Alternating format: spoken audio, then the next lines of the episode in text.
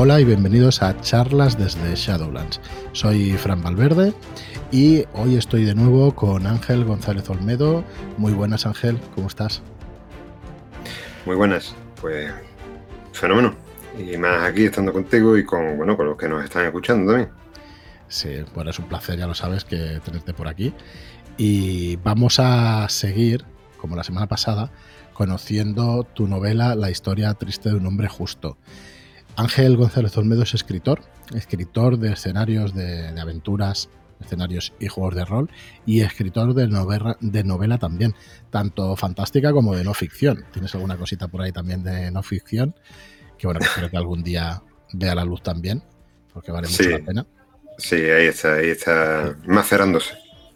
Pero en este caso, nosotros venimos a presentar, bueno, este es el segundo capítulo, o la segunda parte, de, la explicación de la explicación de tu primera novela que vamos a publicar con un sello de narrativa que, ha nacido a, partir de Shadowlands Ediciones y este sello es Red Books. Nos encontráis en la web redkeybooks.com y encontráis a Ángel también en angelgonzalezolmedo.com. Deciros que Ángel mantiene una newsletter que tiene dos días de publicación eh, el miércoles a las tres y media y el viernes a las tres y media. Os manda puntualmente cada semana esas dos newsletters, pues con, con cositas de las que de las que pasan por su cabeza, ¿no? De, cómo ha mejorado esta novela, de, cuáles son sus influencias de, y, demás, y demás cosas. La verdad es que están muy bien, ya el que esté apuntado ya lo sabe, si conocéis el, el estilo de Ángel es un estilo en que, vamos, te metes, te identificas y a mí me parece también muy ágil la lectura. Decías en el episodio pasado que se leía solo el, tema del siglo de, la novela Esta Aventuras de Alejandro Dumas y tal, pues esto le pasa exactamente igual a un newsletter. Así que bueno, os podéis suscribir ahí en angelgonzalezolmedo.com y además en nuestra newsletter de redkeybooks.com también. Y estábamos en el, en el capítulo pasado explicando un poco la premisa, la trama la ambientación de la novela y esta ambientación nos quedaban las pinceladas de política, religión y magia que podríamos tratar en este programa, si te parece. Eh, pequeño resumen, decir que esta novela está ambientada en, en, en una ciudad-estado, que es Isbar, donde el protagonista de la novela, Dragos Corneli, llega a esa, a esa ciudad-estado después de haber sido exiliado de haberse exiliado él mismo después de 11 años y aprovecha ese indulto para consumar su venganza en, esa Isbar, ¿no? en esa ciudad-estado. No sabemos exactamente cuál será, se irá desvelando durante la novela cuál será esa venganza. Y, y, bueno, atravesará distintos obstáculos impuestos por el gobierno, la sociedad y la iglesia, pues para, haber cumplida esa justa venganza. Así que bueno, eh, eso explicamos el programa anterior, la ambientación, lo que era el cielo, la tecnosfera y biosfera, y nos quedamos en la política, ¿no, Ángel? O sea que a partir de aquí, todo tuyo el programa. Yo te voy haciendo cuatro preguntitas. Bueno, estuvimos hablando de que la ciudad estaba dividida en distritos, ¿verdad? Eh, estos distritos están em, separados por grandes murallas que lo que hacen es controlar el nivel de tecnosfera que hay para, bueno, para que para controlar un poco la demografía de la ciudad, ¿no? Para que por, lo menos todavía contemos con zonas verdes, ¿no? Y claro, esto me servía también a mí para establecer un tejido de influencias políticas, de intereses eh, económicos y políticos, ¿no? Eh, podríamos hablar de que, claro, estos distritos se podrían ah, asemejar a lo que conocemos por las comunidades autónomas, ¿no? No me gusta ser tan explícito dentro de la novela, evidentemente no es como una comunidad autónoma, es un distrito, pero bueno, tiene su autonomía y está supeditado al gobierno central, al distrito central. El, eh, para hacer esto, claro, para justificarlo en un contexto moderno, eh, no en un contexto actual, sino en un contexto de la, de la, España del siglo de oro, era necesario pues buscar algunos resortes em, políticos de la época, ¿no? Y me fijé mucho en lo que un siglo antes del siglo de oro, bueno, un siglo antes, sí, más o menos por el siglo de oro, entre a caballo entre el siglo XVI y XVII, em, se cocía en la Europa central, con el Sacro Imperio Romano de Occidente. Eh, eh, efectivamente, el, Sacro Imperio Germánico. Eh, si hay algún historiador que nos esté escuchando, bueno, pues ya se, imaginará cómo funciona la cosa. Se trata de una, de una estructura complejísima, complejísima en la Edad Moderna, donde estaba el, emperador, ¿no? El emperador que era el, que, bueno, manejaba, pues, el que era coronado por el Papa, realmente el rey de reyes, que después, pues, tenía bajo su mando, o bajo su jurisdicción, se podría decir, una serie de territorios que eran de distinta naturaleza. Estábamos hablando de provincias, de reinos, de repúblicas, de, cantones, de merindades, de, bueno, en fin, de un montón de, caos. Vamos a resumirlo, caos. que hacen que a día de hoy incluso hasta los historiadores avezados que están consagrados al estudio del, Sacro Imperio Romano Germánico cogen una pistola y se entregan de volarse la cabeza porque es complejísimo. y claro, en realidad, pues esto, este, e, e, e, esta similitud, esta analogía me servía para, para, explicar esta separación de distritos en Isberg y justificar un poco cómo, bueno, eh, cómo, es la política de compleja en, la ciudad-estado. Realmente no se desgrana eh, con minuciosidad la política, sino que se dan unos retazos por encima, eh, someros, que sencillamente evoquen eso. Se trata de evocar esa complejidad administrativa que también nos va a servir para hacer algunas críticas, algunas analogías con, bueno, con la España actual. Sí, eso te iba a decir, tiene mucho de España actual, las comunidades y cada una que tiene por sus intereses y todo eso, sí que hay claro. de eso en la novela, sí, sí. Sí, las competencias, ¿no? el tema de, la, de, la, cesión de, competencias. Que al final es así, o sea, más allá de la política y eso hemos de saber que, bueno, que al final los intereses pues tiran cada uno por su lado y que, que es normal que existan desde que el hombre es hombre, de hecho, ¿no? Muchas veces lo criticamos y, hostia, cómo son y tal, pero es que al final es natural, es, natural. es la naturaleza humana. O sea Y Dragos Corneli pues, se tendrá que eh, desenvolver entre este entramado político de, bueno, de gente que ha medrado en el cargo, de aristócratas indolentes, de gobernantes ociosos, en fin, de toda esta parafernalia ciega y palatina que, que, bueno, que, da un poco de da un poco de repelús, ¿no? Y entonces, pues Corneli, pues, está cansado, hastiado, pero tiene, tiene que tirar para adelante, tiene que tirar para adelante para conseguir sus objetivos y claro, se va, a, se va a, topar con estos obstáculos. Eso por la parte política. Sin duda. Pero existe otro, otro frente importante, aparte de la política. Eh, hoy en día es quizá un poco menos influyente, aunque sigue siendo muchísimo, pero es la religión, ¿no? sí, claro. Claro, la, religión eh, hoy en día, bueno, no tiene el poder que tenía antes, aunque en la novela, pues, eh, al estar ubicado en una especie de edad moderna, en una especie de siglo de oro, la religión tenía que tener una presencia fuerte. Ya, ya digo, la crítica también está ahí, ¿no? La crítica a la moral religiosa se puede encontrar en la novela, eh, y la crítica actual, de la religión actual, pero claro, hay que hacer justicia que, al hecho de que ni por asomo eh, la religión tiene el poder político que tenía antes. En la novela sí, y esto me va a servir también para justificar eso, para justificar esta crítica. Y mm, bueno, lo que, lo que se puede decir de la religión es sobre todo el control moral.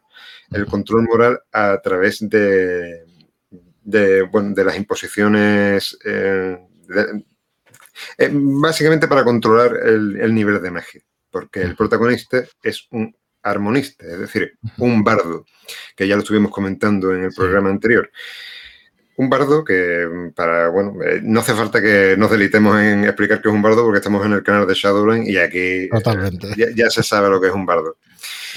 Claro, la novela no solo es el bardo mágico, también es un bardo. Eh, se explica también un pequeño trasfondo de, por qué se llama bardo, ¿no? Un bardo es un contador de historias, realmente. Alguien que ha preservado la historia a través de cuentos, a través de leyendas. Y claro, el bardo, pues, eh, es, eso también. Es, en parte es eso. Pero es quien se ocupa, la figura del armonista es quien se ocupa de. Es el usuario de la magia, es el que, es capaz de, tirar de las hebras del tejido de la realidad. La iglesia sería eh, otro de los obstáculos de nuestro protagonista, Dragos Corneli, porque la Iglesia establece qué es lo que se puede armonizar, qué es lo que no se puede armonizar. Es decir, pone trabas, límites morales a las cosas, a la, armonización, ¿no? Que a la armonización es un sinónimo, una sinónimo de, de, conjurar. De conjurar, sí, de la conjuración y de hacer magia. Bueno, nos dices que entonces eh, tiene un férreo control sobre esta amortización. Eh, tampoco me gustaría entrar en demasiado detalle para que, para que los lectores lo vayan descubriendo con la novela, ¿no? Pero vamos a decir que, sí, la iglesia tiene elementos que van a hacer eh, de control, se van a enterar exactamente cuando alguien pueda armonizar, ¿no? Cuando esté armonizando.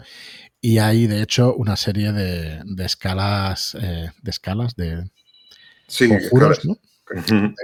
Sí, por hacer un paralelismo de conjuros prohibidos, ¿no? Por la iglesia y que, bueno, te sirven también para controlar un poco lo que son las reglas de esta magia. Si quieres, vamos a unirlo. Bueno, nos queda quizá eh, decir que la religión, como comentabas en otro programa, eh, tiene también los cuerpos celestes como elementos de control, ¿no? O, ¿De qué manera los utilizan? Sí, bueno, eh, tenemos en primer lugar el tetragrama del mundo. El tetragrama del mundo es una, bueno, es como llaman la gente del, mundo al, al, sistema de anillos que rodea al planeta, porque nos ubicamos en un planeta anillado. El tetragrama, la palabra tetragrama viene de, bueno, conoceréis, supongo, el pentagrama. El pentagrama es eh, donde se anota, ¿no? Donde se aplica la anotación musical. El, tetragrama es lo anterior al pentagrama, es decir, cuatro líneas en vez de cinco. Y era, bueno, generalmente usado por la iglesia, es donde lo, los escolásticos pues anotaban, anotaban su música, los cantos monódicos, etcétera. Normalmente la música era monódica, era de, a una sola voz. Luego las, polifonías, con las polifonías ya empieza a añadirse la, la, quinta línea, que ya y evoluciona el pentagrama. Entonces, estas cuatro líneas, estos cuatro anillos, ¿eh? Eh, son, llamados, este sistema de anillo, el, tetragrama, por la gente de la iglesia, bueno, por todo el mundo, ¿no? Y claro, esto sirve a la Iglesia para indicarle a los armonistas cómo se debe armonizar, es decir, las reglas que según el movimiento de los astros, las lunas, es decir, el movimiento de lo que ocurre en el cielo, según el comportamiento del firmamento alrededor de este tetragrama, de, este, de estos anillos, la Iglesia justifica que Dios está enseñándole al mundo en su tetragrama celestial cómo se debe armonizar. Es decir, a ciertas horas del día, en ciertos periodos litúrgicos, los bardos y los armonistas van a tener que afinar sus instrumentos de una determinada, determinada manera. Esto eh, sirve para eh, bueno, el tema de la magia dura, ¿no? que estuvimos explicando en el, en el programa anterior, de poner límites a la magia. Y aparte también tenemos otra cosa que se llama el cuerpo, el ojo de Dios. El ojo de Dios es un, un cuerpo celeste que en el cielo se ve como una especie de, bueno, tiene una forma ovalada, parece un ojo, pero realmente es un planeta con una gran masa de anillos alrededor. En el, anterior em, podcast estuvimos hablando de que, de que está inspirado en un cuerpo celeste que es real, que existe, es un exoplaneta, y que se vería así si estuviera en la posición de Saturno. tiene tantos anillos alrededor ese planeta, que desde la Tierra se vería como una especie de ojo, como una especie de, cuerpo ovalado, brillante, incluso más grande que la Luna. Y claro, esto suscita temor en la gente de Isbar, eh, de la ciudad-estado. Suscita temor en los creyentes supersticiosos y también en los bardos, los armonistas, porque se alude a este cuerpo como, sí, como una especie de ventana celestial a través de la cual Dios observa, más bien vigila, vigila a la humanidad y por tanto, bueno, pues es otra imposición moral o un objeto de, imposición moral. De, es una, excusa para que la iglesia tiene para decirles a, a, los armonistas, cuidado, te estamos vigilando, ten cuidado cómo armonizas. ¿Tiene algo, alguna reminiscencia al ojo de Sauron? ¿O es mera casualidad? ¿O es mera casualidad que esté Pues mira, eh, sí, lo pensé en su, lo, pensé en su tiempo, porque de hecho la novela empieza, que esto lo hemos comentado ya en otras ocasiones, con el protagonista llegando a la ciudad-estado de Isbar mm. cuando eh, viene de su exilio. Y en las grandes puertas de Isbar, encajadas entre dos, ricos, entre dos riscos montañosos, eh, esas gigantescas puertas, yo voy a decirlo claro, yo me inspiré en el Morano, en el Morano, que es la Puerta Negra. Y pensé, eh, qué curioso que esté volviendo a Mordor, el protagonista de esta historia, lo que se va a encontrar ahí dentro. Y sí, el ojo de Dios, eh, claro, lo pensé también, lo pensé también. evidentemente no es eh, Sauron, ni es ni un señor oscuro, ni nada de eso. Es, es un planeta realmente, pero es objeto de superstición y de temores. Y funciona, bueno, en la misma línea, ¿no? Como una especie de nos están observando, nos están observando. Muy bien, Ángel. Pues eh, nada, es el momento entonces de meternos con la magia y sin, hacer terribles spoilers para, explicar cómo funciona. Así que me gustaría que eras puesto eh, una explicación o, pincelada sobre este sistema de magia o cómo funciona la magia en este mundo. ¿De qué manera? La, magia funciona a través de escalas. Eh, los bardos, bueno, vamos a hablar de armonistas. Hay dos tipos de armonistas. Los armonistas son armonistas de oído que son los que están apegados a los cantos polifónicos, a la polifonía, a, bueno, los hombres ilustrados, las personas ilustradas que eh, se oponían al, bueno, a, la música más inveterada, ¿no? que es la que existía antes, que es lo que hemos hablado con el tema del tetragrama, los cantos monódicos, una sola voz. Entonces, estos, estos son los, llamados bardos, los que han preservado las historias. Se les llama bardos porque eh, hubo un bardo, y esto es la primera vez que lo hablo en un podcast, pero bueno, se verá en la novela, que fue el primer bardo, que fue el primer hombre ilustrado que, que armonizaba. Es decir, vino del extranjero y mm, lo que hizo fue colocarle a un emperador de Isbar en la, copa de vino que tenía, le mostró en la superficie, la tensión superficial del líquido, una imagen a través de la música y le evocó el rostro de su abuelo. Por eso, se, por, eso, por eso se llaman bardos. En realidad lo que hacen es preservar la historia. Cuentan, eh, son capaces de traer de, la música de las cosas los recuerdos.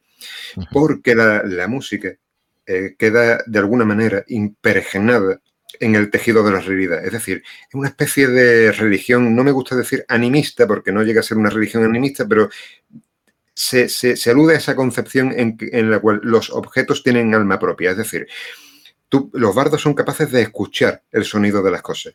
El sonido de la lluvia, la mesa que, tengo aquí, el escritorio, el, movimiento de las estrellas, todo tiene una música particular y, y, los bardos, los que son capaces de armonizar los que son capaces de utilizar la magia son capaces de escuchar ese sonido.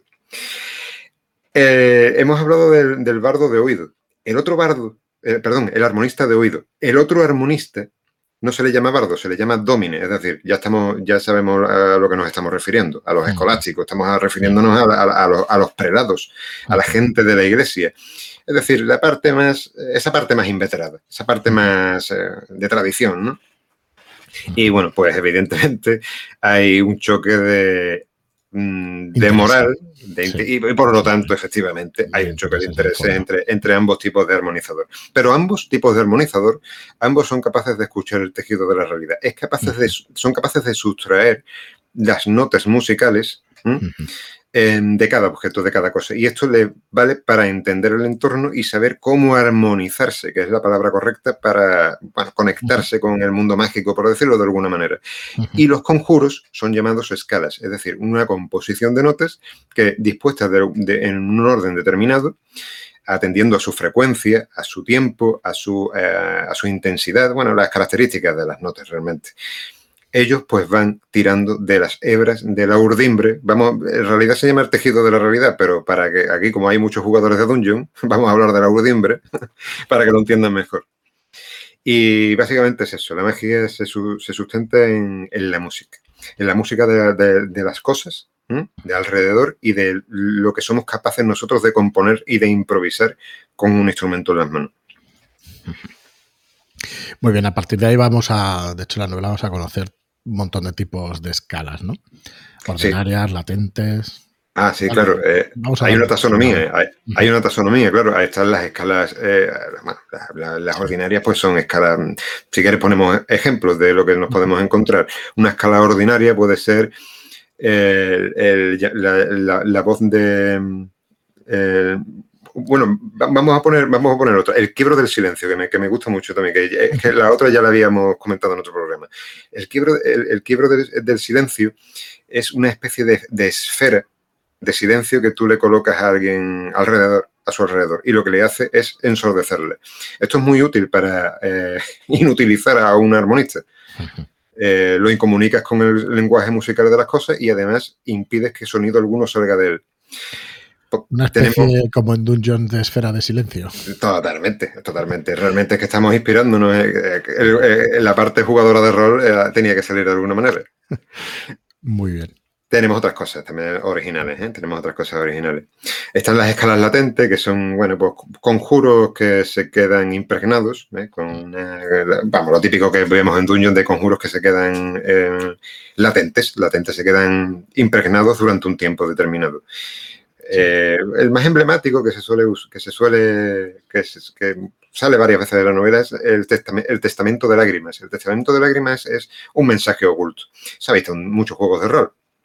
Eh, dejas, un, mensaje oculto en una pared lisa o en un objeto y cuando alguien pues escucha, un armonista capaz de escuchar em, las sutilezas de las notas de ese objeto, es capaz de revelarlo eh, y se revela el mensaje. Eso es una escala latente. Una escala sacra también existe. Las escalas sacras son escalas em, utilizadas por la iglesia y algunos bardos también tienen, tienen autorización para usarlas. Las escalas sacras, eh, una de ellas puede ser, por ejemplo, el suspiro de Ennea. El suspiro de Ennea es eh, una especie de quiebro eh, en el aire una especie de. Vamos a hablar de Harry Potter para hacer analogías, ¿no? Con otra, con otra saga. Eh, Harry Potter, ¿os acordáis de Expelliarmus, ¿no? El hechizo este que desarmaba, ¿no? Lo ¿no? Ah, pues una especie de, de ¿no? Por decirlo de alguna manera. Con el, con el suspiro de Neo lo que se hace es lanzar por los aires a alguien, realmente. Eh, realmente lo que hace es quebrar el espacio, eh, el aire, ¿no? A, su alrededor. Luego tenemos escalas prohibidas. Y escalas prohibidas hay dos. Las vedadas o vetadas, son escalas eh, vetadas por el imperio, por, la, por el código civil de Isberg, y bueno, pues son eh, utilizadas por criminales y los magistrados se, se, ocupan de detectarlas. Los magistrados, que son, son, suelen ser bardos, la mayoría de ellos. Y un ejemplo de ella, de una, escala vetada o vedada, puede ser la confesión del hombre muerto. confesión del hombre muerto. Esas son eh, escalas que sirven para eh, manipular las identidades, para sacarle em, información. Con la, con la confesión del hombre muerto lo que se hace es sustraer de la mente de un sujeto los pensamientos. Eso está prohibido. Y luego tenemos escalas Em, perversas. Las escalas perversas son un tipo de escala prohibida, pero bueno, sabéis que eh, le pongo perversa porque tiene un punto más de intensidad, ¿no? Eh, ya tiene ya la moralidad y haciendo de las suyas. Es la iglesia quien se encarga de, detectar estas, de estas escalas. Una escala perversa es aquella que manipula ya los cuerpos, que son capaces de regenerar la carne o em, inducir a la locura, porque bien es sabido que quien eh, que quien pierde una extremidad, mm, que no se le ocurra volver a regenerarse porque ha sido voluntad de Dios. Ha sido voluntad de Dios y no se le puede reclamar al Altísimo otra vez la extremidad. Entonces, pues eh, eso es una escala perversa, ¿no? Eh, hay muchos tipos de escala perversa y una de ellas en concreto va a ser una de las piedras angulares de la trama de la historia triste de un hombre justo. Para detectar escalas perversas, eh, bueno, aquí se podría hablar extendidamente acerca de los urdidores, que son, eh, que son una serie de señores muy simpáticos que habitan en las profundidades y se dedican básicamente a, vigilar el tejido de la realidad. Son prelados, son monjes. Ah, son monjes, más bien. Muy bien, Ángel. Espectacular el, mundo que, has tejido alrededor de, toda esta magia. Eh, lo vamos a dejar por aquí. Eh, yo tengo una pregunta. ¿El, juego de rol de esto ¿Qué pasa con él? Porque nos lo van a preguntar. Creo que tenías alguna cosilla por ahí. Sí, no, eh, ni nada, ¿no? Pero que. Hice, hice, hice algo. Mm, ahí está, latente. Vamos a ver que está latente, impregnado ahí en un documento, pero bueno. Eh, sí, sí, hay ideas, hay ideas acerca de ello. Hay varias concepciones, varias concepciones. Bueno, pues nada, ya sabéis apoyar, apoyar esta novela, que yo creo que es un mundo que vale muchísimo la pena y que, iremos conociendo. No, mm, eh, bueno, no, vamos a decir mucho más, pero no es un, libro único, van a ser varios libros. Pero bueno, esta es su primera parte y bueno, esperamos que, os guste, que os guste mucho y que, le deis el apoyo suficiente como para que, bueno, que pueda salir incluso pues, el juego de rol, porque ya veis que tiene muchísimos paralelismos con, los conjuros, con hechizos, con cositas de, dungeons que siempre mola muchísimo. Eh, agradecerte Ángel de nuevo tu visita y te escucharemos en más programas porque nos quedan muchas cositas. El próximo programa me gustaría dedicarlo a, a los personajes de y además, eh, si te parece que lo enlazáramos un poco con, con cómo los construyes, ¿no? De qué manera, qué técnicas utilizas para construir estos personajes eh, para que sean de hechos reales, para que tengan un comportamiento cada uno de ellos distinto con sus motivaciones, con sus debilidades, con sus fortalezas, para que nos expliques un poco cómo lo haces, si te parece. Y bueno, tenemos aquí una relación ya de siete personajes, que hay bastantes más en la novela, pero los principales quizás sean, sean estos, y a cuál más interesante, ya os lo digo. Así que bueno, si te parece, seguimos en el próximo programa con esto, y muchísimas gracias de nuevo por pasarte por aquí. A ti, muchas gracias. Y al, a los oyentes, muchísimas gracias a todos por estar ahí, por apoyarnos. Ya sabéis que podéis ir a ver más información sobre esta novela. Bueno, lo tenéis en los podcasts, en Redkey Podcast, también lo podéis buscar en redkeybooks.com es nuestra web para el proyecto editorial de narrativa fantástica, ciencia ficción y de terror. Y en la página de angelgonzalezolmedo.com, que también podéis suscribiros a sus newsletters, pues para conocer bastante más sobre este mundo, su manera de escribir, su manera de pensar y que le acompañéis ¿no? en, este camino que la verdad es que, que, bueno, que cuesta mucho trabajo, pero que realmente entiendo que es satisfactorio, ¿no, Ángel? Te da satisfacciones como mínimo y que, que te gusta estar ahí y comunicarte porque además eh, te pueden escribir directamente los oyentes. Sí, sí, y, no, a mí es gratificante, ¿eh? es gratificante que te den, que te, y, te preguntan, y bueno, claro, eh, respondo en la medida sin transgredir los límites del spoiler, ¿no? Pero bueno, es, información adicional que voy dando también, que voy, bueno, voy conociendo gente, es muy gratificante, muy gratificante. La verdad es que sí, nos pasa a nosotros con, la comunidad también de Shadowlands, que sabes que se amplía y eso, y, bueno, es de lo que más disfrutamos, la verdad, a la hora de hacer nuestro trabajo. Muy bien, pues nada más, muchas gracias a todos por estar ahí, ya sabéis, compartid esto por redes sociales si os gusta lo que hacemos y, y si nos podéis premiar o si nos podéis regalar vuestra reseña de 5 estrellas en iTunes y un comentario y un me gusta en iBox, os estaríamos muy agradecidos. Muchísimas gracias y hasta el próximo programa.